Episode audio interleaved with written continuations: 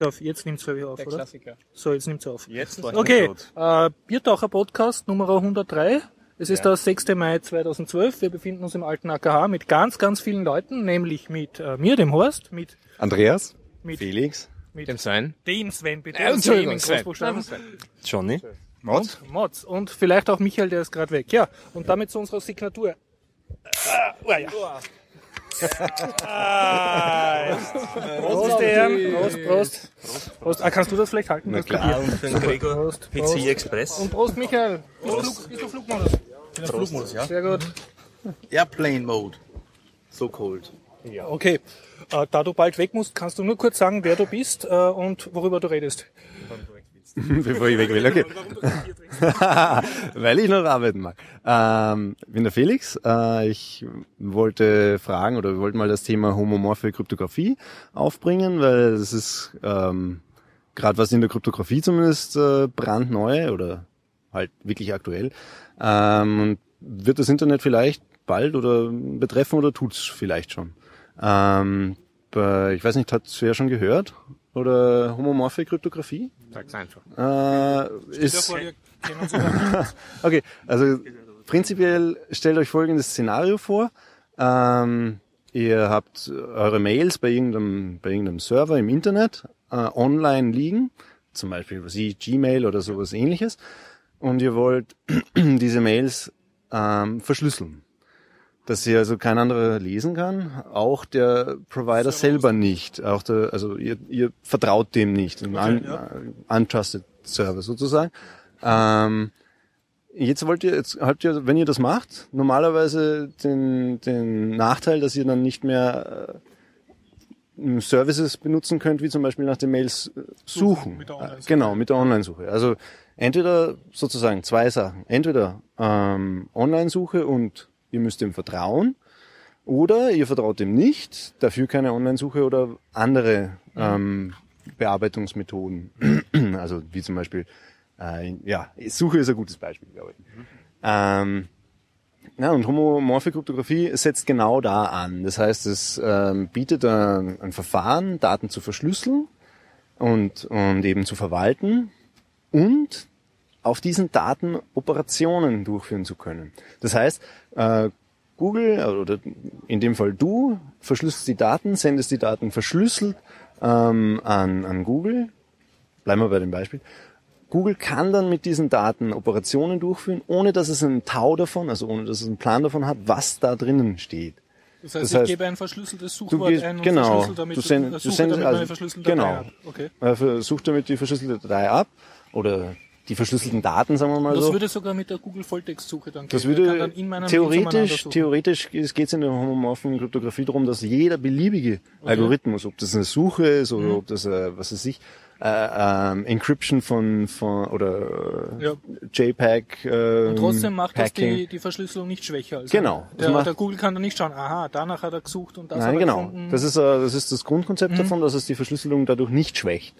Und, und ist natürlich jetzt mal speziell für das. Damit ist dann natürlich Cloud Computing ähm, Tür sexy. und Tor offen und wirklich sexy, genau. Also auch äh, Aber ich Privacy sehe zwei. Probleme voraus. Das eine ist das äh, Werbemodell äh, von diesen Free-Gratis-Hostern. Die, die möchten ja wissen, was ihre Kunden da schreiben, um dann gezielt Werbung Na klar, also das Werbe, ich sage mal, Google wird's nicht machen. Ja. Okay. Google ist jetzt nur Beispiel, als Beispiel gewählt, dass, äh, dass jeder sich was Ja, darunter vorstellen kann. Aber das andere? Das andere Problem? Das andere sind so amerikanische Agenturen, die prinzipiell jede Kommunikation mitschneiden. Die werden das ja dann auch nicht mögen, oder? Natürlich, äh, die mögen das genauso wenig wie, wie die auch äh, PGP nicht mögen. PGP nicht Ja. mögen und das als, als Angriff Okay, okay. werden. Klar, also das wird natürlich da auf Widerstand stoßen, aber äh, ist jetzt eh vergangene Woche, äh, ich glaube, du hast es eh auch bekommen, Sven, ähm, äh, eine, eine Bibliothek veröffentlicht worden, die das unterstützt. Das heißt, ähm, das heißt im Prinzip äh, ein Framework, in dem alle Programmierer äh, das äh, sich zur Hand nehmen können und dadurch wirklich das Ding öffentlich Und anbieten. wie heißt dieses Framework? Äh, äh, jetzt hast du mich schnell gefragt, warte, lass mich kurz nachdenken. Äh, wonach muss aber, ich googeln? Aber einfach nach Homomorphic Encryption. Homomorphic Encryption. Also, äh, genau, HELib heißt Also HE für Homomorphic Encryption und Lib für Library. He-Lib. HELib, genau, He-Lib. ja. Mhm. Ähm, ist auf... Also äh, klingt schwul, genau wie das Homo. aber okay. Vielleicht merke ich mal so. ja, genau. Also es ist auf GitHub. Okay. Also ein Open Source Projekt. Ähm, Ist ein Open Source. Projekt, ist von IBM anscheinend veröffentlicht worden. Frage mich nicht, wie da die Vorgeschichte war. Ich, ein Freund von mir und ich, wir vermuten noch einen Hoax dahinter, weil bis vor kurzem haben die, äh, war noch der, der Common Sense, ja, das ist möglich in der Theorie, dass man solche Algorithmen äh, konzipiert, die ähm, diese homomorphe Verschlüsselung unterstützen, aber eben nur in der Theorie und in der Praxis scheitert es noch an Effizienz und an der Sicherheit. Und das dürfte jetzt gelöst sein, glaubst du? Äh, Glaube ich. Wir haben es uns nur mal kurz angesehen. Mal, die Dokumentation sieht fundiert aus. Also wenn, dann hat sich wer richtig du glaubst viel nicht, dass es angetan. ein riesiges Dunkelmänner-Dingsbums, wo, wo sie Wo den ganzen Nerds sagen, ja, ja, genau, klar, tut's nur das, das ist ganz sicher und in ja, Wirklichkeit. also haha. ich meine, dadurch, dass es jetzt mal der Open Source Community zur Verfügung gestellt worden ist, wird jetzt sicher mal viel, ein bisschen Zeit vergehen und die Leute werden sich das genauer anschauen, werden sich auch sicher auch Mathematiker und richtige Experten damit auseinandersetzen und versuchen, das Ding auseinander, also zu verstehen, was da drin passiert. Ähm, es ist gut beschrieben, was da drin passiert. Also es ist, aber ich, ich meine, ich habe Mathe studiert und ich habe es noch nicht, bin noch nicht hinter alles gestiegen. Aber, Aber du wirst Kraft deiner Fachkenntnis da mal einen Blick drauf werfen ja, und falls meine, das dann Kraft doch nicht meiner toll Fach- ist, Ich bin nicht äh. Spezialist in dem Bereich. Also ich würde zu lang brauchen. Das Mhm, müssen sich Leute aus ansehen, die sich, äh, die, die sich da besser auskennen. Okay. Und aber ich denke, also wenn das Okay. Mhm. kein Hoax ist, dann ist es wirklich ein großer Schritt. ja, die armen Kugel hoffentlich. Du wolltest dann weiterhin gratis meine Mails. Du halt selbst ein Hosting-Service. Ja, genau. Ah, okay, Würde ich ja. auch sagen. Das ist das nächste, was passiert ist, dass man einen Hosting-Service mit HE Mhm. Encryption, äh, also mit HE macht. Na gut, vielen Dank für diesen wundervollen Beitrag. Ja, gern. Also, Ganz toll. hoffentlich tut sich da was. Ja. So, das ist unser erster Applaus seit 102 Folgen. Viel Spaß. Okay, danke, ja. Und ich hoffe, man sieht dich wieder mal vielleicht, wenn du dich auch Sicher raus Bier trinken. Okay. Ja, äh, dann äh, bringe ich noch mehrere rituelle Worte ein. A, äh, vielen Dank für die Biertaucherspende von Jörg Wukonik mit freundlicher Unterstützung von wukonik.com, der Internetagentur aus Graz. Und hat jemand von euch etwas erlebt, was er berichten möchte? Sven zum Beispiel. Ja, ich Ja, hier? bitte erzähl doch mal von deinem aufregenden Leben. Auf wie vielen Linux-Kongressen warst du in den letzten 48 Stunden? 20 oder Einem natürlich dann, weil das der letzte war, der gerade hier stattfand. Aber eigentlich hat sich meine Reise so ergeben, dass äh, wir haben angefangen in Graz am 20. April mit dem Da muss noch eine Frage. Linux Bist du überhaupt der einzige Sven oder hast du dich schon geklont, damit du auf jedem Linux-Event gleichzeitig sein Ich kannst? krieg ab und zu E-Mails von neuen Clones. Das ist immer sehr spannend. okay. Nein, ähm, also 20. April, linuxtage.at in Graz, da fing es an, ein eintägiger Event, dann die Woche drauf, Freitag, Samstag in Eisenstadt, zweitägiger Event, aber nur ein Track, sehr gemütlich. Und dann hier in Wien die Linux-Wochen Wien, ähm, Drei Tage, FH Technikum, Tracks, drei Tage, genau. Äh, Donnerstag, Freitag, Samstag, wie üblich. Und du warst auf allen. Auf diesen dreien. Okay. Ja. Ja. Na, Ja, dann das und das war hast du ja zu berichten. Ja, was soll ich berichten? Ja, stellt mir Fragen. Michael, du vielleicht eine Frage an den Sven zum Thema Linux-Tag? Ah, zum Thema Linux-Tag. Ja, Ich kann ja selber was davon erzähl- erzählen, denn er war in Graz dabei. In war Wien war er auch, ja? Wurde ein Publikum in, entdeckt. in Wien war ich leider nur am letzten Tag dabei, genau. Ich konnte vorher nicht, weil es beginnt schon am Donnerstag und als äh, arbeitender Mensch und Familienvater geht es nicht so einfach, dass man sich da loseisen kann, nicht? Äh, aber den Samstag wollte ich mir dann noch unbedingt unbedingt geben und kam gerade noch rechtzeitig zu Open Source in Volksschulen. Das war ein sehr spannender Beitrag, fand ich. Und es tut sich was, ja, fand ich gut. Was ich noch interessant fand beim, beim Sven, war sein Vortrag äh, über ähm, mit, äh, miteinander arbeiten, ja, Textpad, Etherpad, Ja, Das, das, sagst fand du ich nicht gut. nur, weil der Sven da steht. Das Naja, wenn ich mich dann umdrehe, rede ich vielleicht anders, ja. Soll ich mal kurz reden? Nein, und vielleicht kann, kann auch da noch ein paar Worte fallen lassen darüber. Sven, kannst du Später. für unsere wenigen Biertaucher Podcast-Hörer, die deinen Vortrag nicht live erlebt haben, vielleicht nochmal sagen, was das Beste deiner Meinung nach von deinem Vortrag war, ohne ihn in voller Länge Das Beste zu ist müssen? leider nicht Was war eigentlich passiert. das Topic deines Vortrags? Das Topic ist äh, Zusammenarbeit. Ich habe es getauft Kollaborateure, weil ja auch mit dem negativen Aspekt, der gi- ergibt sich eigentlich daraus aus der Ansicht anderer. Man arbeitet erst einmal zusammen und wenn andere das nicht gutheißen wollen, dann nennen sie diese Zusammenarbeiter Kollaborateure. Das war ein bisschen provokativ. Hat auch ein bisschen mit dem Sicherheitsaspekt zu tun. Wenn man zusammenarbeitet und die Daten auf einen gemeinsamen Server hochlädt, dann schaut eventuell jemand zu. Und der darf das eventuell auch, weil es legal ist. Und ja, was macht man dann? Man lernt über Verschlüsselung. So, das ist ein Nebenaspekt, aber der Hauptaspekt wäre eigentlich, welche Tools gibt's überhaupt, wie kann man Daten überhaupt zusammenschieben, äh, wie Versionierung machen, wie kann man das überhaupt automatisiert haben. Und ich finde, ein wirklich schönes Tool ist eben diese Textpad-Sachen, die mittlerweile Etherpad, TitanPad oder was auch immer heißen. Also übers Leb dann. Genau, man benutzt den Webbrowser, man kriegt eine Webadresse und dort ein Textfeld zum Editieren. Das Schöne ist, da können eben dann mehrere Leute mitmachen. Und wie viele es sein können, das hängt dann wahrscheinlich von Zugriffszeiten und ähnlichem ab. Aber definitiv können alle gleichzeitig in diesem Text etwas hineinschreiben oder löschen. Das ist so ein bisschen wie bei Google Und- Docs. Es war mal, ja, Google, Google Wave hieß Ja. es, vielen Dank. seine- Ja, Genau. ein Google Doc, also Und dieses- Sheet können immer noch mehr. Genau. Ja, aber nur das, genau. Das Google Docs ist sehr umfangreich. Das wollte ich nicht zeigen, weil es einfach, das wird ein Ja. eigener Vortrag oder Workshop sogar. Aber Textpad ist re- recht einfach zu benutzen. Jeder kann was reinschreiben und Wie der Text ist es? ist, zu erkennen. Der Text ist zu erkennen auf, äh, auf dem Hintergrund Farbe. Ja, das wird automatisch, jede Änderung wird eine eigene Version und man kann das durch Public oder Private haben. Man kann das Ganze, man kann importieren, wenn man den Text nicht hineinpasten will. Ähm, und man kann auch exportieren in sechs verschiedene Formate, darunter eben PDF. Hm, Wie ist dieses W-Ding von, von Microsoft? Ich habe schon wieder vergessen. Ähm, noch ein paar andere Sachen. Word. Okay. Aber Word, okay. Jetzt fiel mir nicht ein. Äh, jedenfalls, das Ganze ist recht, recht Ich glaube, einfach das ist auch historisch das erste Mal, dass im Biertaucher-Podcast das Wort Word verwendet wurde. Verdammt, können wir das rausschneiden? Nein, wir schneiden prinzipiell nichts, wenn die Schande bleibt jetzt bei dir.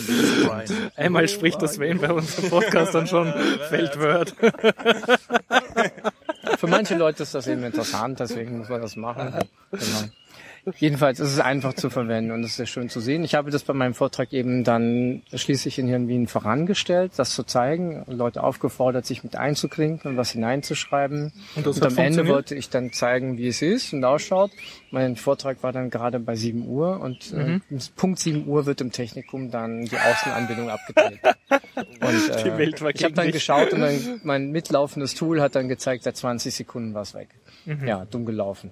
Aber wie auch immer, es gibt sehr viele Tools natürlich. Es gibt definitiv natürlich all die Websites äh, und Sites überhaupt, die, wo man Dateien automatisch hochladen kann. Dropbox ist natürlich Mhm. nur eins davon.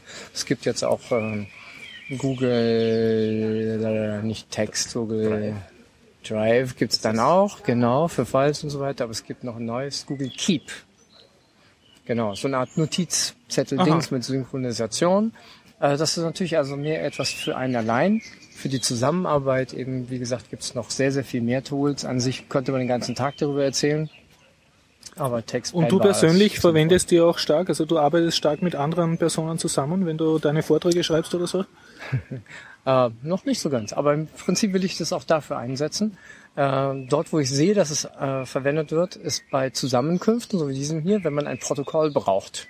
Man setzt sich also schön zusammen und alle gleichzeitig können da auf dieses äh, Dokument zugreifen und während dieser Event abläuft, kann man gleich sozusagen am Protokoll arbeiten. Das wird zum Beispiel gemacht in Berlin, an der TU Berlin gibt es eine Runde von Studenten, die Freitagsrunde.org.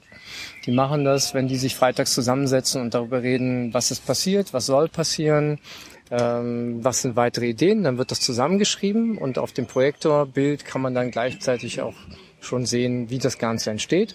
Und wenn die Sitzung beendet ist, dann ist es eigentlich schon fertig.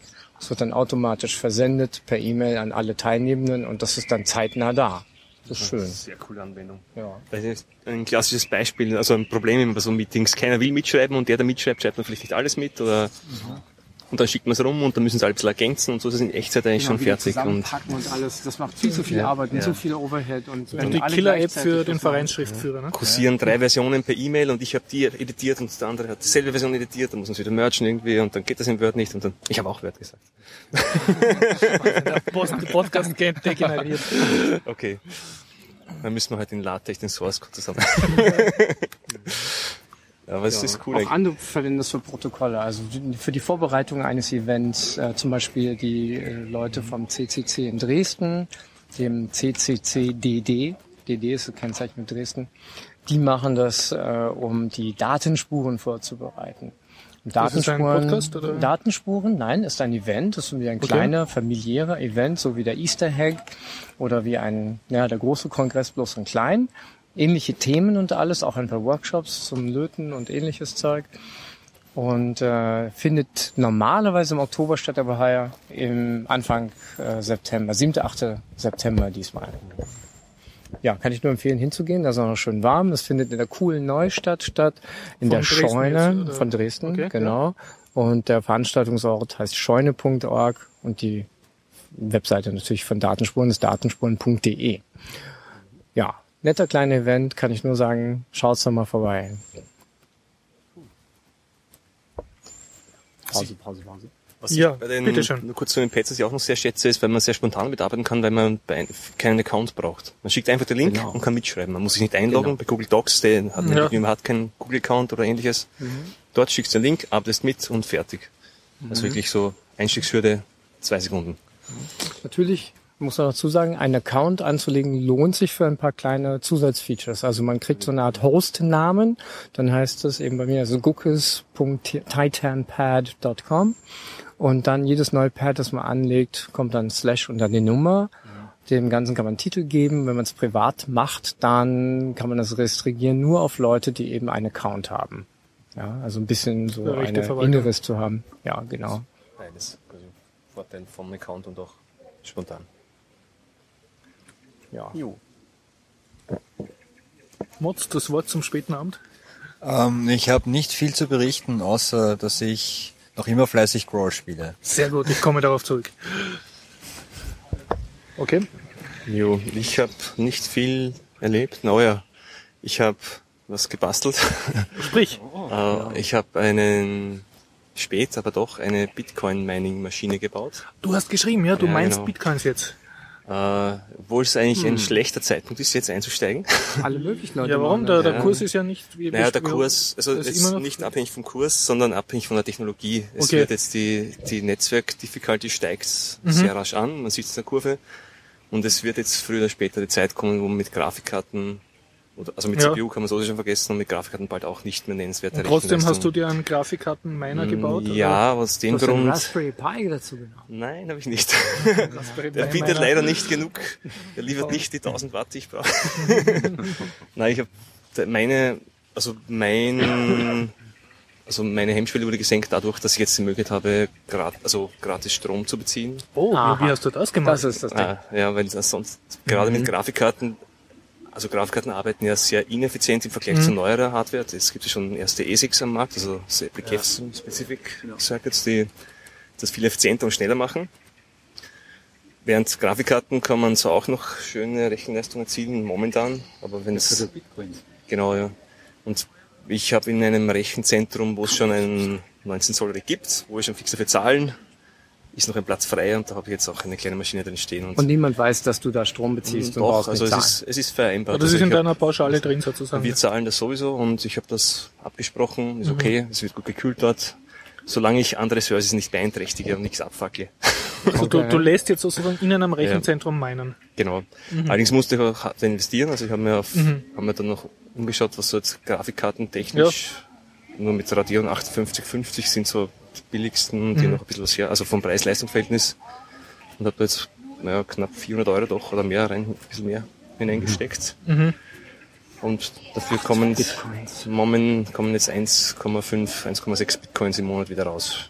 Aber Und ein Bitcoin ist derzeit über 100 Euro? oder? jetzt ist er wieder runter auf 80 oder so. Aha. Aber Sehr gut. Wenn man davon ausgeht, dass er steigt, Ja, längerfristig, dann ja, hast Dann du kommst in du vier Monaten wieder auf wieder drin. Null. ja komme ich endlich auf Null. Wahnsinn. Aber es ist Wahnsinn. Aber du hast jetzt keine, keine Mehrkosten in Ich dem hatte Sinn, weil du aber- den Strom sowieso Ja, zahlst. aber ich hatte ja keine finanziellen Interessen und ich weiß, ich werde damit nicht reich werden und es war auch nicht meine Absicht, sondern Aber die Grafikkarte die- könntest du notfalls in irgendeinen Computer einbauen, um dort gescheit äh, Computerspiele zu ja, spielen. ich spiele halt sehr wenig, aber ich kann euch dann Grafikkarten schenken, wenn ich es nicht mehr brauche. So, ich finde, das war eine voll super Investition. Können wir nachher zum Rollspielen verwenden. Genau, ja, ja.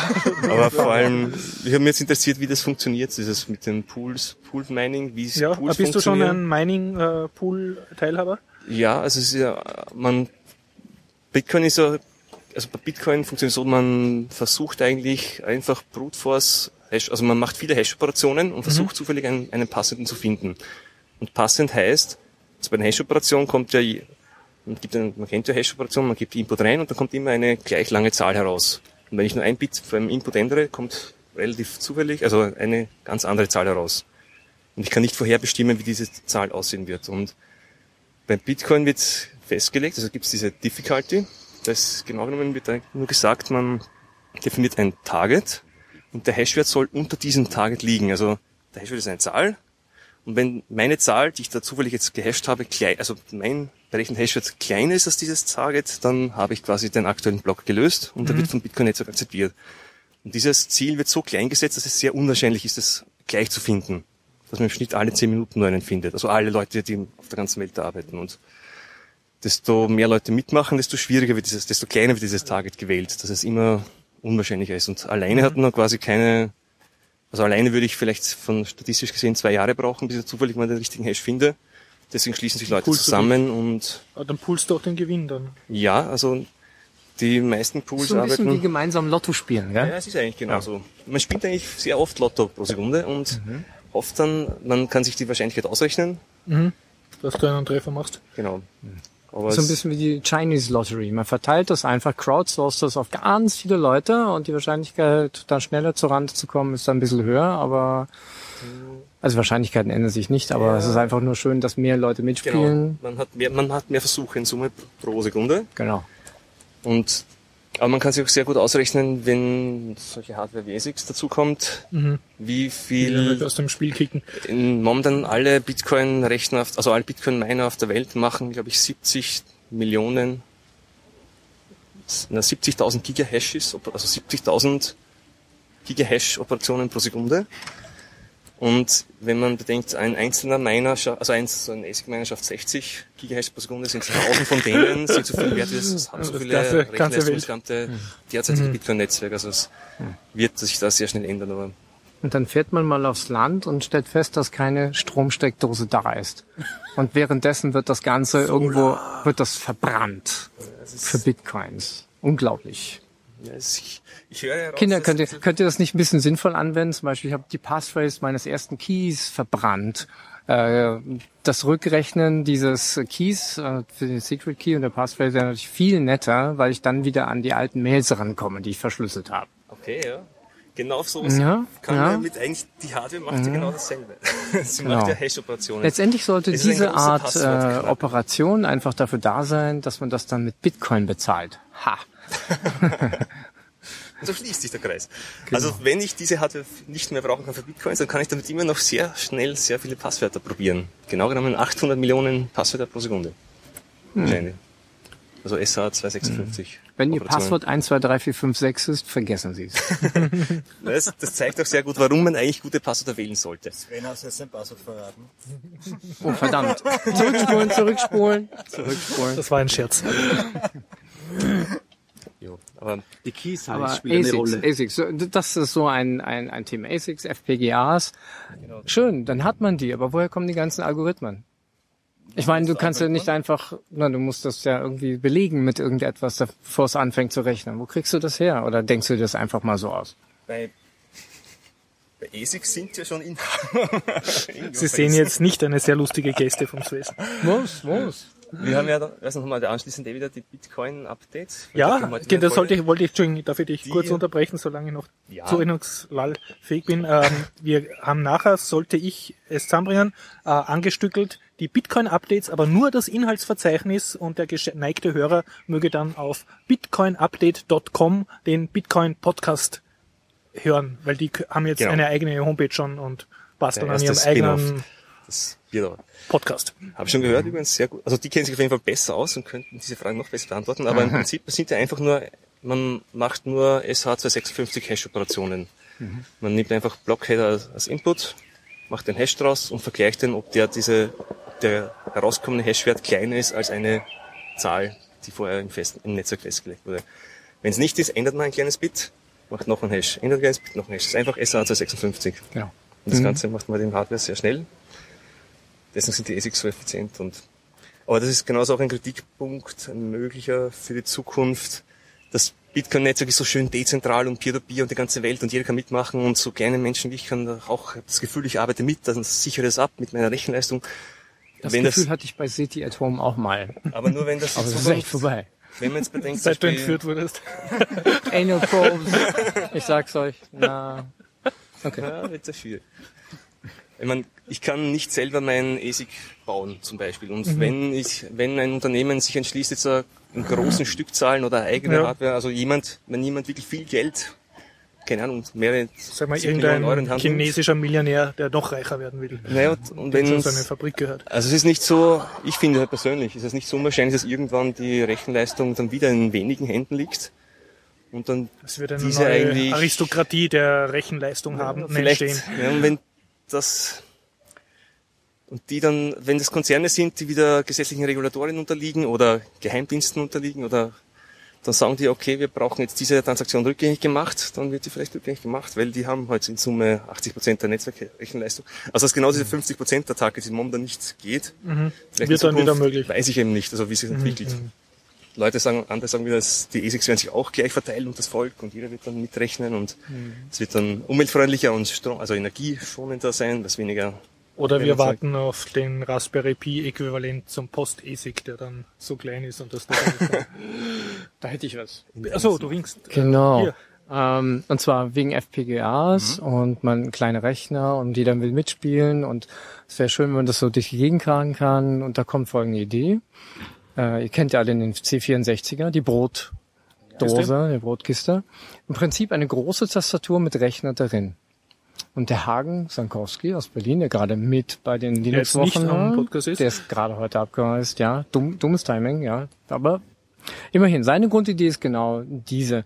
Nämlich ein, neben eine richtige normale Tastatur mit ein bisschen Luft darin und diese Luft kann gefüllt werden mit einem kleinen Rechner.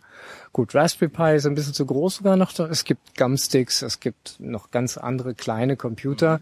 Aber letztendlich möchte er eigentlich Folgendes erreichen. Er trägt seine Tastatur durch die Gegend, hat aber seinen Rechner dabei. Das heißt, ein Ausgang für VGA, wenn er im Hotel sitzt, kann er das also an den großen Fernseher anschließen im Raum. Oder eben er hat vielleicht eine SD-Karte dabei für die ganze Daten, die er vielleicht braucht. Letztendlich aber eben ein Rechner. Es soll aber auch FPGA dabei sein. Zum einen because it's cool, zum anderen, weil er sich damit auskennt. Er ist Elektroniker, er macht Chip-Design, er kennt sich also damit aus. Und natürlich ist es cool, immer eine richtig schnelle Sache mit dabei zu haben, die man also umbiegen kann. Das ist ja der Sinn des FPGA. So, jetzt stellen wir uns also vor, wir tragen einfach unsere Tastatur durch die Gegend, wir schließen uns zusammen, indem wir einfach die Konnektoren benutzen, die da sind. Und wir haben damit unser Netz und mit FPGAs können wir einfach mal sagen, wir spielen mal Bitcoins im Kleinen. Wir generieren das uns selbst. Wir nehmen also nicht das große Bitcoin-Netz, äh, weil es sonst zu lange dauern würden, würde, denn die Schwierigkeit wird ja nun weiter erhöht, sondern wir fangen einfach mal mit Null an machen unsere eigenen Bitcoins und schauen mal, wie das funktioniert. Und dann kann man das im Kleinen mal durchspielen und ein Gefühl dafür entwickeln, wie das eigentlich ist. Es gibt ja bei Bitcoin auch das Testnet und es gibt ja sehr viele alternative Cryptocurrencies, die genau dasselbe sind wie, also mehr oder weniger. Einige unterscheiden sich ein bisschen stärker, andere weniger. Aber einige gibt es wirklich, die sind, ich will es nicht essen, aber Da muss man lauter Okay. dann bleibt die, die, also es gibt immer, es gibt einige so, die zum Teil nur Exper äh, Experimentstatus haben, wo Leute einfach das, das Bitcoin-Protokoll hernehmen, den Client adaptieren und dann einfach rumspielen. Und von, ich meine, einige hört man ein bisschen, sind schon bekannter geworden, so wie Litecoin. Die haben es ja versucht. Was ist Litecoin? Litecoin, die haben versucht. Bitcoins, also die haben das als Kritik aufgefasst, dass, also die sehen es als, die kritisieren bei Bitcoin dieses Hochrüsten mit diesem Hashing-Algorithmus, dass man den mit, mit FPGAs und ASICs, so, also normalen CPU-Minern und GPU-Minern keine Chance mehr gibt und die wollen das eigentlich nicht, dass es in diese Richtung geht, so hochspezialisierte Hardware und haben bewusst den Hashing-Algorithmus ausgetauscht gegen einen, den man nicht so leicht in einen FPGA nachbauen kann. Aber alles, was man in einer CPU rechnen kann, kann man irgendwann auch in einen, vielleicht komplexer und aufwendiger, aber es wird nicht unmöglich sein. Aber sie haben auf jeden Fall den Algorithmus ausgetauscht gegen einen, der viel mehr speicherintensiv ist, also einen höheren Speicher äh, Memory Footprint hat. Ich glaube, der ist Script oder so ähnlich, ist mir nicht vorher bekannt gewesen. Und Das ist Standard Passwort Crypt? Na. Script, also S- Script. S-C-R-Y-P-T, Script, Script, S-Script. S-Script. Secure Crypt. Secure Ist das nicht wie doppelt gemoppelt? Ich weiß es nicht, ich kenne es nicht, aber, aber es ist, wie gesagt, es gibt Clients, mit denen man auch sein eigenes Netzwerk aufbauen kann. Ich kann jetzt, auch- wir könnten zu dritt unser Mini-Testnetz aufbauen und dann ausprobieren, wie es aussieht und auch mit FPGAs herumspielen. Mich persönlich würde das eigentlich Also wir sehr könnten für interessieren. unser Netzwerk dann unsere eigenen Bitcoins meinen. das wären dann keine Bitcoins, das wären dann halt Regionalcoins. Horstcoins oder Okay. Biertaucher-Coins. Bierdacher Coins. Und sie haben halt eben nur den Wert, den, den mir Ja. jemand gibt. Also wenn du bereit bist, für Horstcoins mir ein Bier zu geben, dann haben sie einen Wert. Sonst Ich überlege schon eine so ein. Redezeit-Zuteilungsmodell beim Podcast. Okay. Ich habe meine Horstcoin aufgebraucht, ich darf nicht mehr sprechen. nein, nein, so mit Na, passt. Ja, kann ich mich erinnern, wie hast du noch einmal schnell die Brotdose vom Hagen genannt, die trojanische Tastatur? Naja, also das ist eine Ansicht natürlich. Man trägt seine Tastatur irgendwo mit hinein und es sieht nur nach einer Tastatur aus. Darf ich meine Und- Tastatur an ihrem Mainframe anschließen? Naja, also man darf natürlich, also niemand erwartet die spanische Tastatur. Ähm, Im Wesentlichen trägt man dann schon Daten mit hinein, ja, aber es fällt nicht so sehr auf. Es sieht nicht aus wie ein Netbook, es ist kein, keine externe Festplatte dabei, es ist wirklich extrem klein. Aber eigentlich, ich sehe eigentlich den Gewinn darin wirklich, äh, ich möchte lieber eine richtige Tastatur haben, die so groß ist wie meine Finger und nicht so eine kleine Netbook-Tastatur, wo ich mich ständig vertippe. Äh, Es darf auch ruhig rumklappern wie die alten IBMs. Und wenn schon der Rechner drin ist, dann ist es wunderbar. Wenn es die Anschlüsse hat, ich brauche also keinen Monitor mitzuschleppen. Ich gehe halt in Also den, wo ein Monitor ist. C64-Design war Jahrzehnte Ja. seiner Zeit voraus. sozusagen. Naja, man kommt wieder darauf zurück, weil das irgendwie praktisch war. Genau. muss nerdmäßig einfließen lassen, dass man sich dann auch Shadowrun-mäßig fühlt wie ein echter Decker, weil da werden die auch schon beschrieben, dass die halt alle mit so aufgemotzten Tastaturen rumlaufen und dann statt an dem Monitor schließen sie es an die Schläfe an und äh, sehen dann das Bild, aber auf jeden Fall rennen sie so mit Tastaturen herum und die Ja, und Deck Google Glass, Google. Glass sollte ja als Genau. Monitor eigentlich dann auch reichen. Genau. Ja. Die haben Ja. geringe Auflösung, glaube ich. Noch, noch. Noch. Wird, wird noch alles. Allerdings bei der, Auflösung ist die Frage. Ne? bei der Brot, Blinde Menschen brauchen keine hohe Auflösung. Womit wir beim Thema werden. Beim Thema. Accessibility. Äh, genau, ja. Ich habe dich vor einem Jahr circa im Zug interviewt zum Thema Linux für Blinde. Richtig? Ja. Hat es da seither irgendwelche Fortschritte gegeben, von denen du berichten kannst? Oder Neu Neuentwicklungen? dadurch, dass das Baby äh, FZ, dass es das damals das Ausbildungszentrum war für Blinde und Sehbehinderte, äh, aufgelöst wurde, habe ich nicht mehr diesen direkten Draht Okay. zu Blinden direkt. Ja, ich kann nur sagen, was bei mir ist. Ich bin hochgradig sehbehindert und äh, ich blase derzeit äh, meine sämtlichen Screens, sei es auf dem Lenovo oder normal, äh, mit Compits auf. Das Okay. ist es, ja. Und äh, das, das geht so, so kommod. Ja, also ich, damit kann ich äh, normal, sage ich mal, für mich äh, Du zoomst arbeiten. einfach extrem sozusagen. Genau, ja. I'm in the cube. Ja. Okay. Das ist das, wie ich arbeite. Äh, aber es, äh, was, was immer unterschätzt ist, äh, wird äh, aus meiner Sicht ist, wie schnell und effektiv blinde Leute arbeiten können. Ja, man sieht sie mit einer Hand äh, an der Tastatur oder auf der Tastatur mit einem anderen Finger über ihre Breilzelle streichen und ähm, ich habe sie ja unterrichtet, die Leute. Ja, ich habe sie auch beobachtet und den Speed gesehen, den die haben. Ja, also die sind pfeilschnell. Also Leute, könnt ihr euch anstrengend, ja. Also ich habe das auch hier mal Was, äh, bei Ihnen gesehen, beim Ja. äh, Blindenzentrum Genau. in äh, 14. Ne? Ja, das ist leider aufgelöst worden. Ach so. Ja, das gibt's nicht mehr.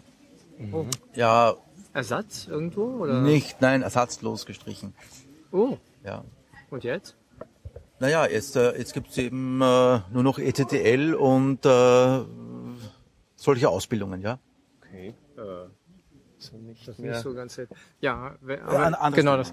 Aber genau das. Die, die Leute sind ziemlich schnell und es gibt natürlich Text-to-Speech, also die Umsetzung von Text in Sprache, das vorgesprochen wird. Und da stellen die sich dermaßen hoch ein. Also mir ist das, ich Ja. krieg da nichts mehr mit. Und aber das können die, man gewöhnt sich offensichtlich dran und sie können das sehr gut und es geht Das verdammt eine lustige schnell. Geschichte von, von mir. Äh, Im Zug sitzend äh, und eben lauschend, was da mir vorgelesen wird. Äh, dementsprechend schnell und neben mir zwei ältere Damen. Gesetzmusweg, der ist besoffen.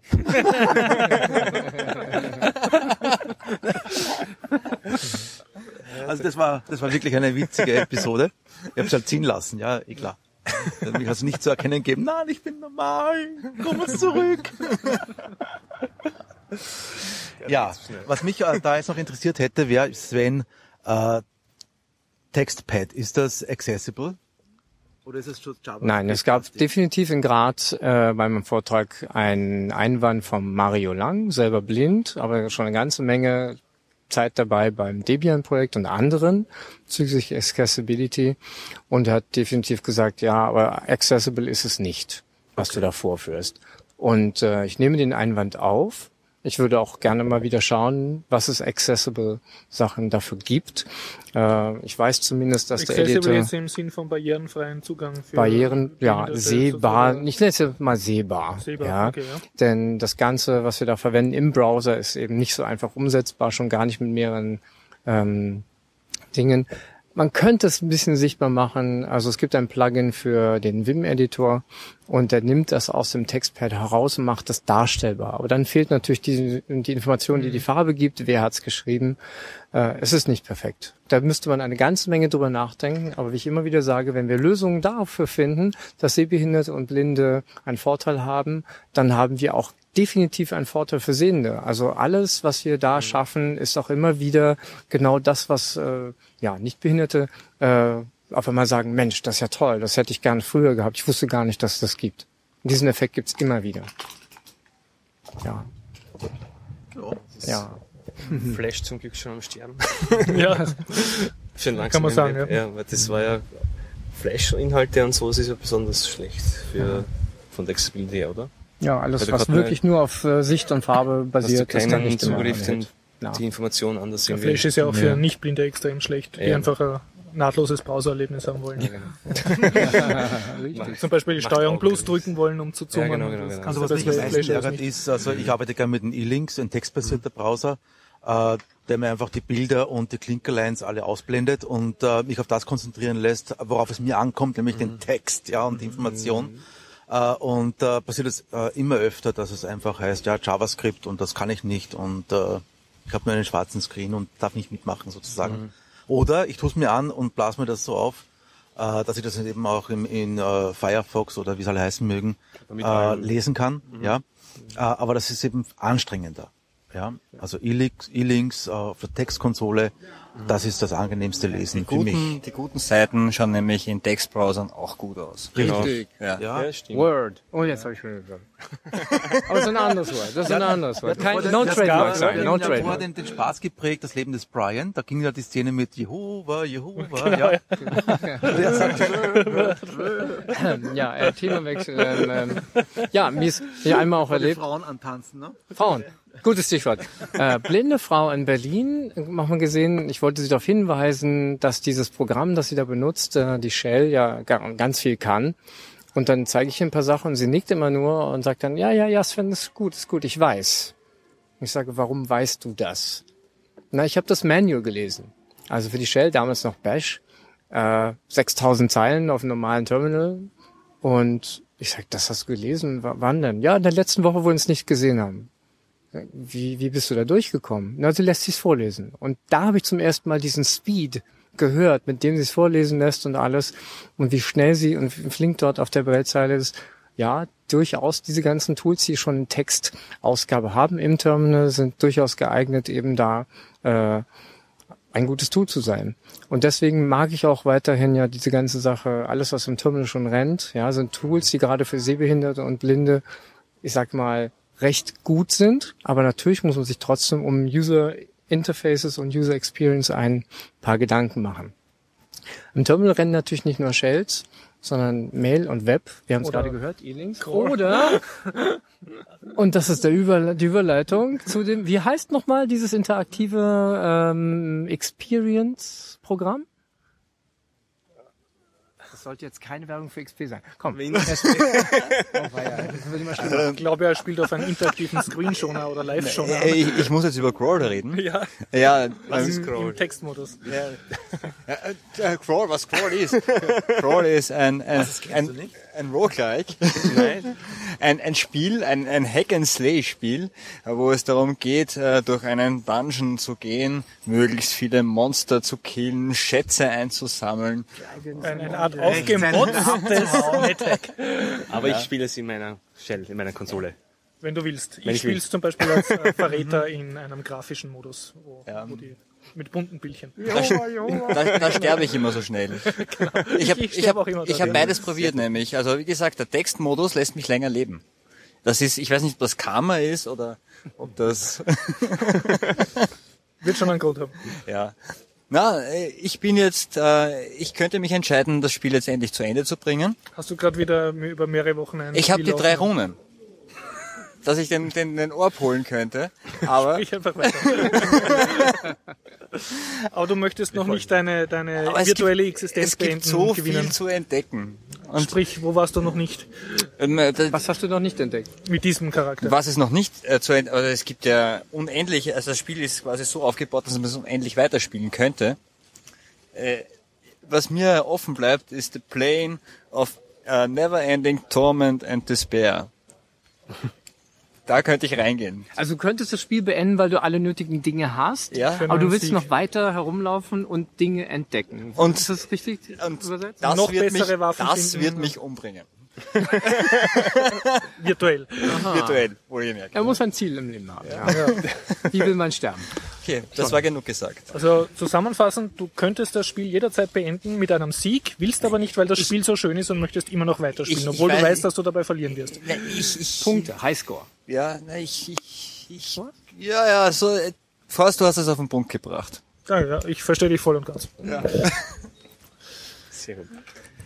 Jo, äh, ich, wo- ich wollte eigentlich den Sven nochmal fragen zu Linux-Tagen, äh, Unterschiede äh, Graz, äh, Burgenland, Eisenstadt, äh, Wien etc. Ich wollte selber auch von den Linux-Tagen berichten, aber da das alles so vernördet ist, möchte ich ein total nerdfreies Thema einbringen. Ich war nämlich im Kino und habe mir Scary Movie äh, 5 angeschaut.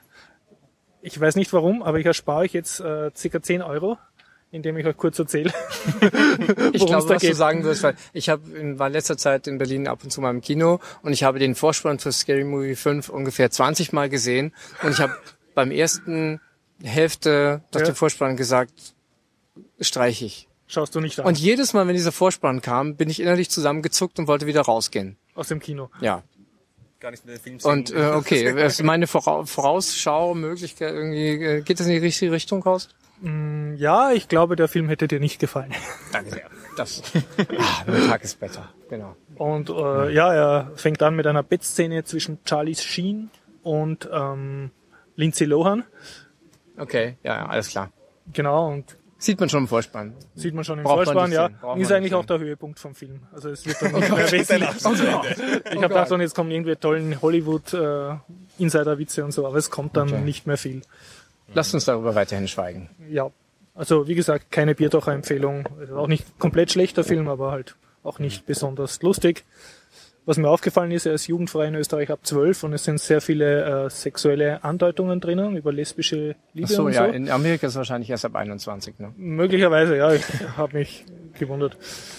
Und ähm, ja, eins vielleicht noch erzählen, das hat mir kulturell gut gefallen, vielleicht wird das ein Meme, man kennt das vielleicht normalerweise, wenn in so einem Art Filmkomödienfilme über einen Geschlechtsverkehr gezeigt werden soll, aber nicht gezeigt werden darf. Dann wird so ein Eisenbahntunnel von einer Spielzeugeisenbahn gezeigt und da fährt dann so ein Zug hinein oder hinaus und jeder weiß, was gemeint ist. Und da wurde halt dann auch so ein Spielzeugeisenbahntunnel gezeigt und den kracht dann ein anderes Spielzeugeisenbahntunnel rein und mehrmals.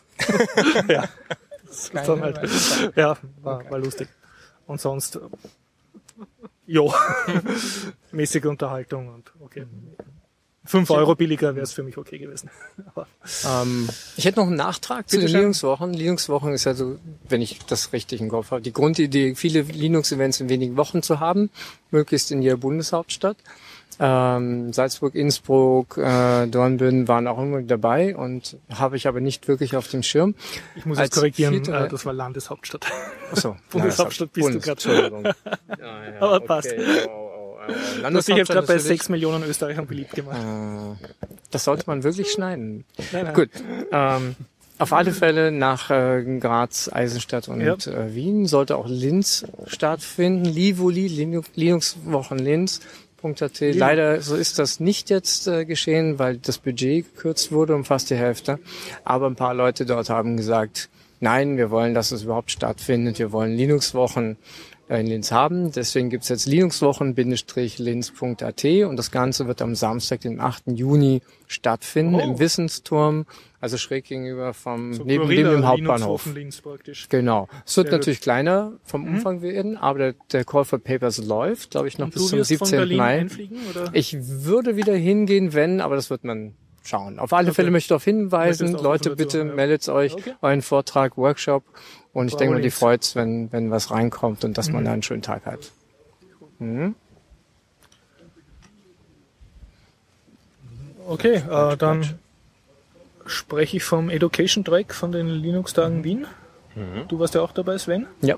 Ja, also ähm, ich glaube vor zwei Jahren oder so, oder was letztes Jahr, habe ich auch in diesem Podcast sehr genörgelt über die Wiener Linux-Wochen. Und das hat sich jetzt ein bisschen gebessert. Also es waren die ersten Wi- Wiener Linux-Wochen seit langem, die mir relativ gut gefallen haben. Und zwar hauptsächlich deshalb, weil am Samstag ein ganzer Track war nur zum Thema Education und Open Source. Das hat mir, natürlich total gefallen vom Thema und waren interessante Vorträge, unter anderem der Florian auch, den wir vom Podcast kennen, hat Florian Schweikert. Schweikert, genau, hat sein, äh, gezeigt, was man mit dem Raspberry Pi machen kann. Der Harald, den wir auch vom Podcast kennen, hat einen OS Domotics Vortrag gehalten. Und es waren halt äh, coole, coole Leute, die Education-Projekte vorgestellt haben, zum, unter anderem ein Lehrer aus Bayern, der mit seinen Schülern für ein One Laptop per, per Child Sugar-Anwendungen schreibt, also gleich mit den Schülern. Nicht nur das benutzt, sondern gleich das weiterentwickelt und halt, also coole Projekte.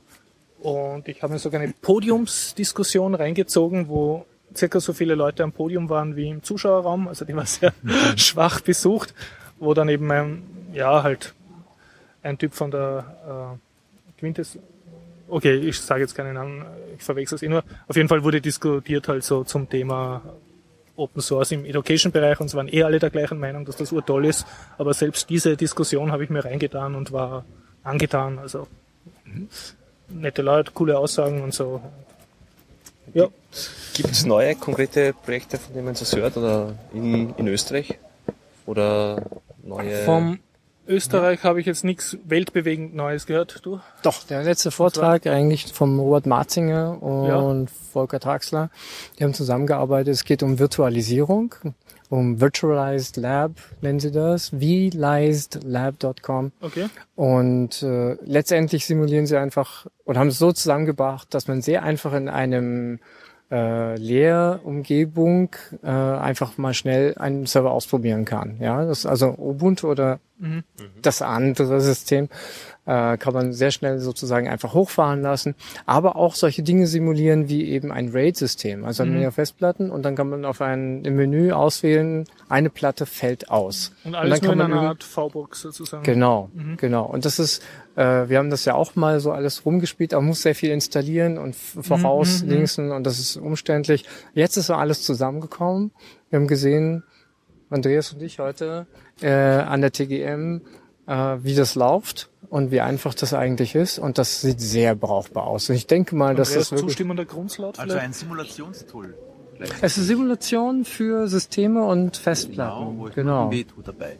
Mhm. Hm? Nochmal? Niemanden wehtun. niemanden oder niemand Wie man das? Wie man den wehtut, Wie man genau. Also im Prinzip, äh, wenn jemand was falsch macht oder eine Kiste schrotet, ist alles virtualisiert. Man startet einfach neu und wählt sich wieder aus. Und Kann sich nicht Genau. ins Knie schießen. das ist eigentlich wirklich zusammengebracht, dass man das auch das äh, Deployment von einem Rechner dediziert ist, als, als Art Master, der das einfach rüberbringt auf ein lokales Netz, auf die anderen Festplatten. Und äh, sie verwenden es dort an der TGM, um auch einfach die normalen Software, die man im täglichen Leben so braucht, auch schnell wieder auszurollen. Also im Prinzip den Master ändern und das Ganze übers Netz rüberschießen. Und wir haben heute gesehen, wie 25 Gigabyte in einer halben Stunde auf die ganzen Rechner erneut ausgerollt wurden. Ja, ist wunderbar. Es ist nicht wie, äh, wie früher war es ja eher so, ja, wir müssen uns Gedanken machen, welche Software zusammenstellen und dann müssen wir das rüber kopieren und einzeln machen und das dauert und es kann Wochen dauern. Natürlich, wie bis man das Ganze macht. Und jetzt läuft das einfach mal über Nacht. Ja, wenn man will, oder eben in einer Stunde mal durch. Also das ist schon ziemlich cool und ich denke, mehr Leute sollten das jetzt mal sehen. Sicherlich eine Sache, die ein paar Leute echt begeistert hat eigentlich. Ja. vliselab.com. Genau. So macht so die Administration viel einfacher, weil die Rahmenbedingungen, die Hürde sinkt, so sehr zu Genau, richten. genau. Für Schuladmins und ähnliches. Apropos Lab. Ein Mann heißt so äh, Laber hier in, in, äh, in Wien, Manuel Laber, und er rennt Labers Lab und er macht eigentlich auch Hardware und gibt Kurse darüber. Ähm, und eine Sache, die er auch zusammengestopselt hat, und da sind wir wieder bei den äh, Blinden und Sehbehinderten, er hat ein, ein Leitungssystem gemacht äh, für Blinde, aber nicht in das äh, über Sound Sachen abgeht, ein, ein Wegweiser, sondern über, wie soll man es nennen, eine Halskrause. Man hängt dieses Ding sich um den, den Hals und äh, die Strippe, an der es ist, äh, wird sozusagen von Aktoren rauf oder runter gezogen und lenkt einen damit, je nachdem wo es zieht, in die richtige Richtung. Man wird also geleitet, indem das Tool sozusagen einen in die richtige Richtung lenkt geradezu. Ne? Man hat so um den Hals drum. Das ist auch eine Sache, die man sich mal vorführen lassen sollte. Also ich fand die Idee ziemlich cool. Ich habe mir gerade Ähm. Kreisverkehr vorgestellt, wie sich das um deinen Hals wickelt. Okay, Links, Das- links, links. das könnte, genau, das könnte sein. Ich stelle mir gerade so ein Dating-Spiel vor damit, wo du so schneller piepst, wenn du näher an der Verzeihung, Zielperson bist. Ja, So, er hat ja auch gesagt, dass sozusagen das zieht sich weit darauf, je mehr man dem Ziel kommt. Ich wollte dann schon vermuten, dass sobald sich das Ding am Hals wirklich fest zurrt, dass dann das äh, vielleicht doch dann kommt, sie haben ihr Ziel erreicht. Ähm, aber das weiß ich nicht. Ich habe es also nicht gesehen, aber ich habe die Idee fand ich gut.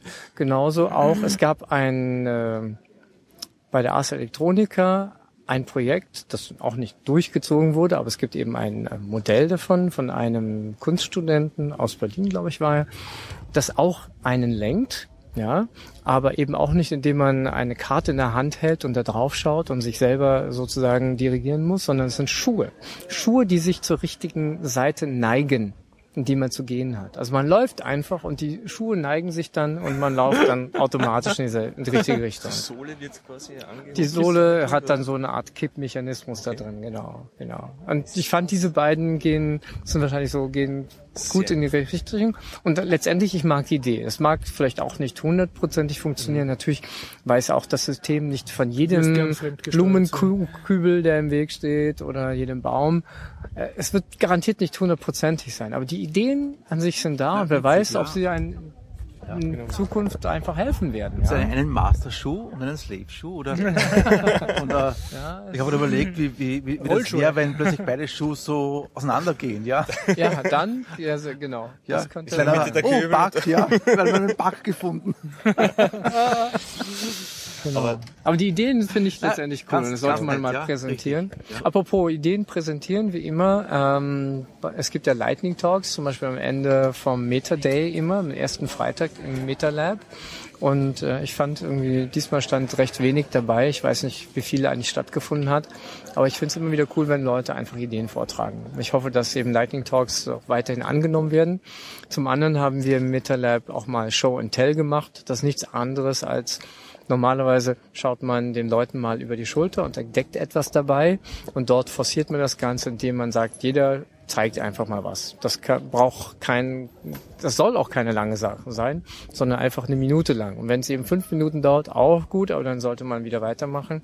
Einfach nur Programme oder Websites zeigen, die irgendwie einen netten Service haben. Und ich hoffe auch, dass sich das etabliert und dass das öfter stattfindet, dass Leute es annehmen und weitertragen. Ja. Wissensaustausch. Sehr gut. Genau. Ach so, Wissensaustausch auch noch in Bezug auf äh, Verschlüsselung. Ich finde, das ist eine grundlegende Sache, die man schon in der Schule kennenlernen sollte. Und wenn das in der Schule nicht gibt oder auf der Uni ebenfalls nicht, dann sollte man zu einem Crypto, zu einer Crypto-Party gehen. Cryptoparty.org, äh, im Wesentlichen ist das Ganze entstanden, weil ein Mädel mal gesagt hat, so, ich will es jetzt mal angehen und das Ganze lernen. Und hat ihren Admin oder Freund, wer es ja auch immer war, darum gebeten, das dann endlich mal anzugehen. Und wir haben gleich gesagt, na, wir machen das gleich für mehrere Leute. Letztendlich ist es eine Party im Sinne von, man kommt zusammen und man bringt sich gegenseitig bei, wie man mit Verschlüsselung umgeht, was das Zum Beispiel im MetaLab. zum Beispiel im MetaLab, genau. Äh, Das könnte also jeden Monat stattfinden. Letzte Montag, glaube ich, ist es. Äh, Braucht aber definitiv natürlich immer ein bisschen Hilfe, die ganze Sache. Also man kann nicht davon ausgehen, dass das jeder oder irgendeiner machen muss, weil er einmal gesagt hat, ich mache das.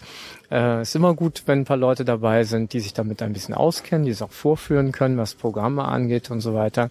Aber definitiv ist auch immer cool, wenn Leute überhaupt zusammenkommen und dann gibt man leichte Aufgaben erst einmal, um da reinzukommen, aber arbeitet das in Gruppen und man hilft sich gegenseitig darüber, das zu verstehen und anzugehen.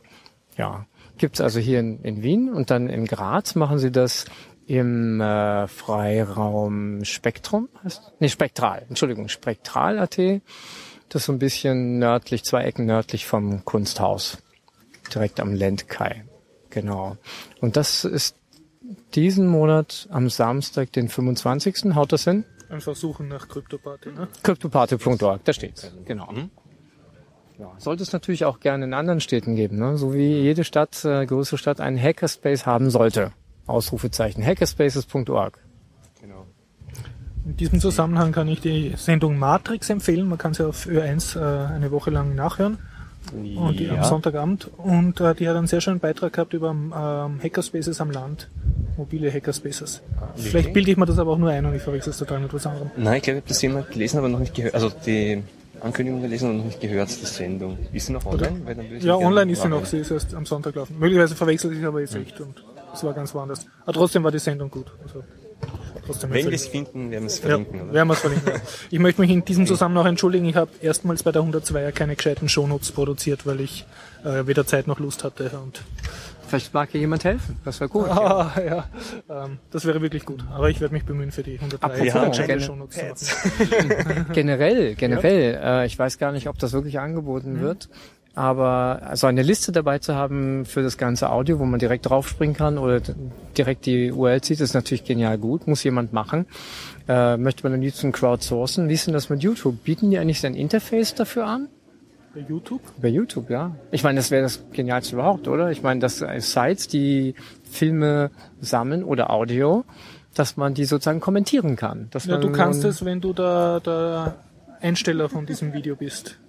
ja, Dann kannst du solche Annotations machen und so. aber Und nicht dann crowdsourced, oder? ähm, Nee, Ich kenne es in einem ganz anderen mit Kontext. Popcorn Maker Bei- gibt's das. Also ich kenne Soundcloud, das ist spezifisch auf Musik, also Musikschaffende. Da kann man an jeder Stelle des Tracks dann Kommentare hinterlassen und man sieht zum Beispiel, wenn da in einem DJ-Set online ist, sehr schön, wo zum Beispiel Stellen sind, die vielen Menschen gefallen oder so. Und da kann man, das hat man so eine grafische Ansicht, da sieht man die Waveform und das Du unten Likes so, für jede Sekunde. ja, da kannst du Likes oder auch Kommentare, also du kannst entweder nur so eine Art Like setzen oder einen, wirklich einen Textkommentar dorthin setzen, das ist dann so schön grafisch dargestellt. Aber es ist jetzt so für Podcast oder ähnliches wäre es sicher interessant, denke ich mal, wenn man es irgendwie Ja, das sollte man dafür anwenden. Soweit ich weiß, sitzen die in Berlin. Soundcloud. Soundcloud, glaube ich. Ja. Ja, weiß gar nicht. Am. Rosenthaler Straße. Ich nutze uns Und dort finde ich Konsument. gleich laut mal- reden, Burschen. Ja, ich dachte, wir haben da so ein Zaubermikro, das alles hört. Ähm, ja, ich glaube, ich hoffe, ich verwechsel es jetzt nicht, aber dort finden auch die Treffen statt, dann für das Programmieren in der Programmiersprache Go, die von Google entwickelt wurde und die Leuten, die dort arbeiten. Und es gibt ein paar sehr interessante Projekte, die sich daraus ergeben haben. Und äh, ein Freund aus Linz, der nach Berlin gezogen ist, hat jetzt äh, eine neue Arbeit gefunden, wo er mit Go auch programmiert. Und es gibt immer mehr Leute, die ja das gerne verwenden. Und ich kann nur sagen, schaut euch das mal an. Da sind coole Konzepte drin. Go. Äh, ja, und es geht, am liebsten möchte ich ja sein Projekt erwähnen, woran er gesessen hat, aber ich glaube, da hat er noch keine Freigabe gegeben. Aber ich hoffe sehr, dass das was wird und dass wir nächstes Jahr das dann sehen können. Ich denke mal, das kann die Kultur des Vortragens sehr viel erweitern. Vielversprechend. Nun gut, dann leite ich die Schlussrunde ein. Gibt's noch irgendwelche netten Schwenke aus eurem Leben oder Kommentare, Webseitenempfehlungen, Film, Buchtipps, Kabarettempfehlungen? Manometer. Man hätte sich vorbereiten sollen. Ja, Nein, das ist unsere Liste ist ziemlich leer geblieben heute. Ja, unsere ja, Vorbereitungsliste. leid. Also, warum ist der was Gregor nicht da? Was bei uns im Moment ein, ein, ein großer Hype ist, ist Game of Thrones. Da läuft gerade die dritte Staffel. Ja, Heute wurde schon die sechste Episode runtergeladen. Die muss man dann gleich morgen reinziehen mit meiner Frau. Also das ist im Moment äh, bei uns am Institut ein Hype neben Scrubs. Natürlich, ja. Scrubs. Scrubs, ja. Okay. Das ist auch etwas, was wir im Moment sehr gern sehen. Wenn es mal ums Ist Sehen geht. Scrubs so eine Arztserie? Oder? Ja, genau. Ja, äh, allerdings ähm, äh, geht das, ist es sehr sublim, vielschichtig, ja. Und äh, wenn man das von Anfang an gesehen hat, kommt man dann mit der Zeit mit, äh, was alles so zwischenmenschlich und nonverbal abläuft. Ja. Man kann erst lachen, wenn man das vorher gesehen hat. Man kann nicht so quer einsteigen, das ist schwer. Okay, Ja. also man sollte von Anfang an Scrubs schauen. Würde ich empfehlen, ja.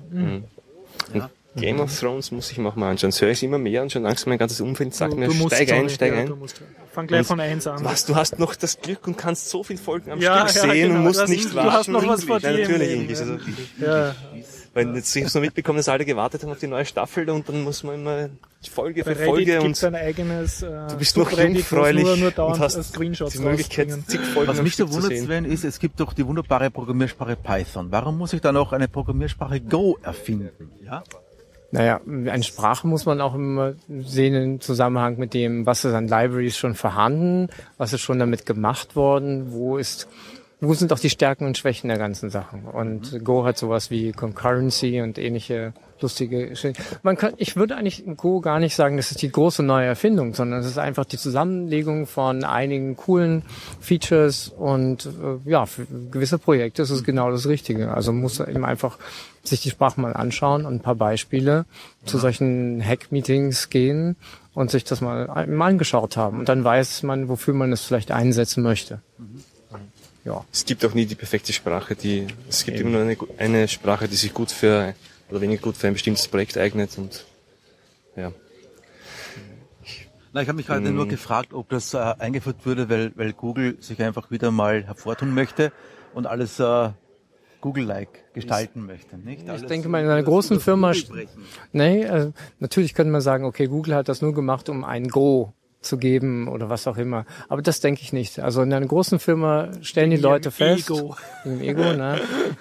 Ich, ich denke mal, sie haben festgestellt, keine der Sprachen, die sie bisher verwenden, ist so, gibt so eine richtig gute Antwort auf die Sache. Man streitet sich da mehr oder weniger drüber. Und irgendwann ist jemand auf die Idee gekommen und hat gesagt, naja, dann müssen wir unsere eigene Sache eben erfinden.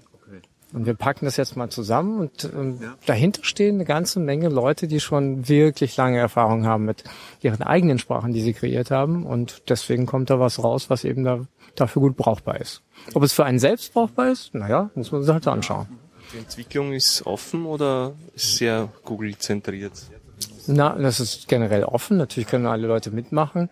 Wo die Entscheidungen getroffen werden, weiß ich nicht wirklich. Ich nehme natürlich an, dass es bei den Leuten bei, Go, äh, bei Google liegt. Aber hey, wenn es freie Software ist, wenn die Lizenz stimmt, dann do your own thing. Kannst hier nehmen. Das- Ah. Ähm, mir doch noch was ein. Sven, wenn wir nach vorne schauen. Ja, ich, ich gehe sogar durch die Liste? Dinge, äh, die, die so im Kopf immer sind. Letztendlich, äh, es gibt also die üblichen Themen an sich, es gibt die Erneuerungen äh, oder neuen Filme, neue, neue Dinge. Und es gibt die Sachen, die, die sich jedes Jahr wiederholen, nämlich Events, auch gute Events eben. Und wenn ich so rausschaue, okay, ich bin Berliner, in Berlin findet der Linux-Tag statt, die größte Veranstaltung über vier Tage beim Messegelände, jetzt Ende Mai. Äh, Und du wirst. Ich werde natürlich in der Nähe sein, jawohl. Ähm, es gibt noch ein paar andere Veranstaltungen gleichzeitig, aber ja, ich werde sicher vorbeischauen. Und ein bisschen weiter vorausgeschaut, also für den Linux-Tag kann man jetzt nicht selber was anmelden, das ist alles, die Deadlines sind vorbei, das Ganze läuft, äh, Website steht und so weiter. Aber für die weiteren Sachen, die noch stattfinden, läuft eben auch der Call for Papers. Zum Beispiel für die Frostcon bei Bonn, findet an einer FH Sehr, statt. sehr schöne äh, Linux-Veranstaltung. Ja, genau. Immer am Wochenende, Samstag, Sonntag. Meistens natürlich bei gutem Wetter. Und es gibt einen schönen Social Event mit, ja, Würsteln und Bier, eh klar. Aber natürlich, es bietet auch die Möglichkeit, eine Seitenveranstaltung zu machen. Also bevor man mit allem anfängt, wo machen wir es und Mietverträge und all den ganzen Kram, äh, hat es eigentlich auch immer die Möglichkeit geboten, so eine Seitenveranstaltung mit einzubauen. Ich weiß, dass Python-Leute, glaube ich, oder nee, PHP-Leute machen ihre Seitenkonferenz. Aber hey, es ist noch offen, der CFP läuft, bitte meldet euch an. Äh, immer gut natürlich gesehen, dass ganz viele Leute sich melden und sagen, darüber müssen wir was machen. Ich persönlich habe jetzt, bin wieder auf die Idee gekommen, bei den Linux-Wochen, eigentlich muss man wieder mal was Altes zeigen, und zwar IRC. Äh, es gibt seit 25 Jahren ein Chatsystem, das nicht perfekt und kann nicht alles, aber es ist umfangreich geworden, wird von vielen Zehntausenden Leuten benutzt und ich benutze es gerne im Hintergrund von der Veranstaltung, um mit allen Leuten in Kontakt zu bleiben, die in anderen Vortragsräumen sind oder was läuft. Und die Organisatoren verwenden es auch im Hintergrund am Orga-Channel, damit sie in Kontakt bleiben können. Äh, wie immer, textbasiertes Protokoll, das ist abhörbar. Ja, wenn man Sicherheit haben will, dann gibt's OTR, und es gibt andere Dinge, es gibt auch andere Chatsysteme und ich würde ganz gerne mal wieder alles zusammenschmeißen und mal äh, die Instant Messaging Systeme anschauen. Also IRC, Instant Messenger, genau. Äh, es gab es auch schon mal bei der Developer-Konferenz der FOSDEM in Brüssel, die ja immer so Anfang Februar ist, schön kalt. Ähm, aber das war dann schon fast zu viel. Die haben zwar einen eigenen Track gehabt, aber es war wahnsinnig viel. Gibt es eigentlich bei IRC sowas, dass ich irgendwie noch einen Klammeraffe dazu mache und das wird dann sofort getwittert? Ah, genau. Genau, die Integration mit anderen Dingen, ja. Also man, bei IRC könnte man sagen, man kann nur mit IRC-Client sprechen. Nein, also ich verwende IRC mit einem Server, der nennt sich Bittlebee und da sind die Sachen drauf gespeichert, die Mods, Kontakte äh, macht für Jabber und so weiter. Und man kann das also als Zwischenserver an andere Netze äh, verwenden und damit Dinge verbinden. Äh, das ist nicht so ganz perfekt, aber es ist schon nicht schlecht. Und es gibt noch eine ganze Menge mehr. Man sollte eben auch auf Sicherheit achten. Äh, es gibt so viel Zeugs, dass ich irgendwie sage, ja, ich würde gerne den ganzen Track zusammenschmeißen, alle Leute ansprechen, die mehr darüber wissen als ich, denn ich möchte natürlich selber gerne drin sitzen und was Neues lernen und überhaupt generell den Leuten die Chance bieten, einen Workshop, das überhaupt mal zu lernen. Also Sven, falls du keine Linux-Con findest, die diesen Vortrag nimmt, also kannst du es gern zu uns Biertauchern schicken und wir es nicht auch stundenlang. Okay, okay. Kein Problem. Ja, Frostcon ist äh, Ende August, letztes Wochenende im August. Und Datenspuren hatte ich schon erwähnt, Anfang September, geht alles sehr schnell. Und noch vorher, auf eine große Sache möchte ich euch hinweisen, es gibt das Hack Camp wieder in den Niederlanden, das ja alle vier Jahre stattfindet, im Wechsel mit dem Hack Camp äh, bei Berlin, alle vier Jahre. Genau, vor zwei Jahren war es eben bei Berlin. Dieses Jahr ist also wieder Niederlande dran und sie haben eins gemacht, das sie diesmal nennen Observe, Hack, Make. O-H-M. Also oben zusammen. So? Kriegt man noch Karten? Weiß ich nicht, habe ich jetzt nicht geschaut. Aber es ist, beginnt Ende Juli und geht eben für eine Woche, also die erste Augustwoche. Und es wird ein dickes Hardware-Zelt geben und äh, Mr. Al Mitch Oldman, der TV sehr Gun. Mensch, wird also das dort leiten und mit anderen zusammen soll wohl 200 äh, Stationen zum Löten geben, so dass man sich die Lizenz zum Löten holen kann. Und ja, verspricht sehr gut zu werden. Und man sollte natürlich langsam sozusagen die Entscheidung treffen, ob man seinen Sommerurlaub dort verbringen möchte. Und ich denke mal, jeder, der ein bisschen was mit Hardware machen möchte oder andere Dinge und Spaß haben, der sollte langsam jetzt die Entscheidung treffen. ohm2013.org. Danke für den Tipp. Ja? Burschen, ich würde sagen, wenn sie nichts mehr zu sagen hat, Ja, ihr habt immer was zu sagen. also würde ich jetzt äh, versuchen dann dran zu stückeln, die, ähm, das Inhaltsverzeichnis von den Bitcoin News, falls ich es nicht zusammenbringe, bitte einfach direkt auf bitcoinupdate.com nachschauen. Die und dort gibt's die Bitcoiner, den Andreas und den Andreas. Sehr nett mit Jingle haben sie das gemacht. Ja, Hast du schon gehört? Die sind uns audiotechnisch. Nein, ich bin immer nur begeistert da- davon, dass die im Vorhinein wissen, worüber sie Nein, sie reden. schneiden sie nachher, glaube ich. Ach so, Sie aber es klingt so, als, als tun sie voll Du hörst diszipliniert. ja, glaube ich, einen Schnitt. Sie sprechen und danach sprechen sie des Eigens. Boah, die tun sich wirklich was an. Könnten wir auch, wenn wir schneiden würden und uns Arbeit antun würden. Na gut, damit beende ich diesen, also nein. Noch ein Gruß an den heute fehlenden Gregor. Genau, Gregor, komm zurück. Nein, kommt zurück und wird uns erzählen. hoffentlich. Genau, und erzähl von der, wie heißt sie? Republika. Republika, genau. Ja, Ist ja. gerade in Berlin. Genau. Passt. Dann, ja, war schön, dass ihr da wart. Ja, Genau, ja. gern. Und, Vielleicht wieder mal. und Und bis zum nächsten Mal. Winke, winke. bis dann. Ciao, ciao.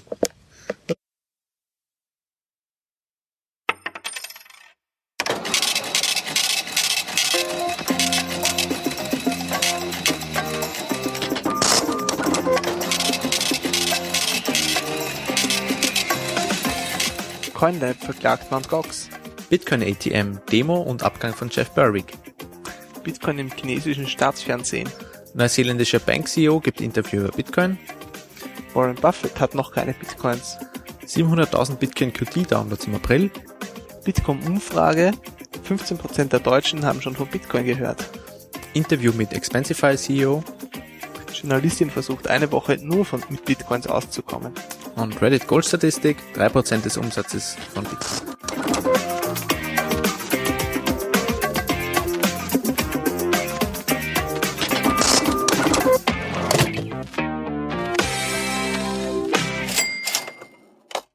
Unsere neueste Folge findet ihr unter bitcoinupdate.com.